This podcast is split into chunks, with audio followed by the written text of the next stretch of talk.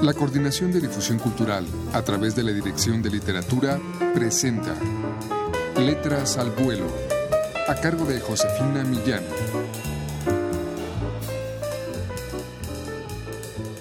Amigos, muy buenas tardes.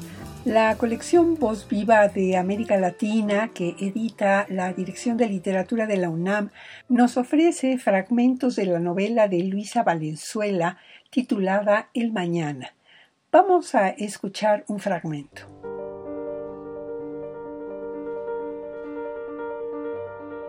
Era martes, nadie vendría a molestarla. Había logrado por fin dormir con ganas después del insomnio de las noches anteriores, y a las ocho de la mañana se sentía fresca, dispuesta a zambullirse de nuevo en la escritura sin prestarle atención a sus muy patéticas circunstancias. Encendió, no sin cierta animación, la vieja laptop y antes siquiera de entrar en el obsoleto WordStar, el único programa del que disponía, se encontró con semejante mensaje y lo leyó de nuevo. No se asuste, estoy aquí para ayudarla. Por favor, no se alarme, no grite, vine a ayudarla, soy Mohamed Kadbani de Israel. ¿Me recuerda? Apretó todas las teclas posibles sin resultado alguno y poco a poco cayó presa de una parálisis que le empezó a avanzar desde la punta de los dedos hasta negarla por completo.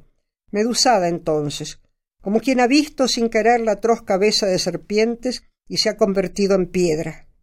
No grite, decía la advertencia, como si hubiera podido gritar o reaccionar en forma alguna ante tamaña intrusión del más allá.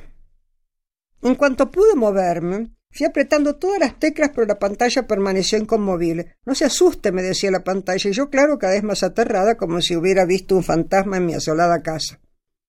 No podía tratarse de nuestros muy humanos, inhumanos represores, porque ellos en efecto quieren asustarme y además siempre usan el voceo. El puro voceo. Te tratan para bellorizarte. Si hasta Gerardo Sánchez, el portero, que solía ser tan respetuoso antes, ahora me dice, tomá, vos. Me lo dice así como con rabia, cada vez que tiene que subirme las compras del supermercado. Todo esto pasó a gran velocidad por mi cabeza disparado entre la excitación más loca y el espanto. ¿Qué era ese mensaje? ¿Quién y sobre todo cómo se había metido ese quién en mis archivos? Y todos los que escribí ayer y anteayer, recuperaré lo escrito. ¿Qué información incriminatoria habría notado yo allí? ¿Qué dije que pueda condenarme para siempre? ¿Cómo? De golpe, la pantalla cambió y en letras enormes reforzó el mensaje. Soy Omer Katvani de Israel. ¿Se acuerda de mí? Me dio tiempo para pensar. Homer, Homer, sí, Homer Katvani, claro.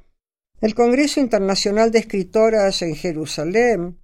Las agresiones en el kibutz aquel porque defendíamos una posición de independencia iconoclasta. Esas cosas. El muchacho tan decidido que se pasó de bando y se unió a nosotros. Ahí sí que fuimos subversivas. ¿Quién hubiera dicho? Cuánta confidencia intercambié con este joven Homer durante casi toda una noche tomando té de menta. Qué cerca lo sentí.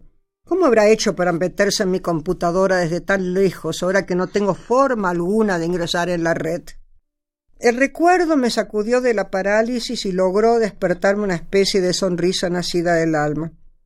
La sonrisa se me congeló y quedé mostrando los dientes porque de golpe las letras volvieron a cambiar solitas como quien da vuelta a la página.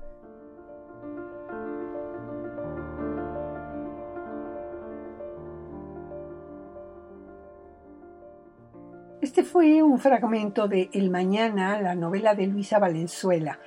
Eh, como bien supo ver Cortázar, la autora argentina no se limita a la crítica que sabe ejercer como la mejor, sino que siempre va más allá, tanto en sus deliberaciones ensayísticas como en su obra de creación.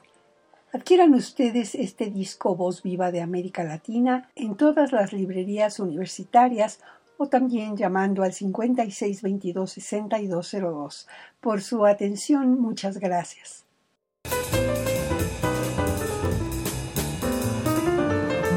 La Coordinación de Difusión Cultural a través de la Dirección de Literatura presentó Letras al Vuelo, a cargo de Josefina Millán.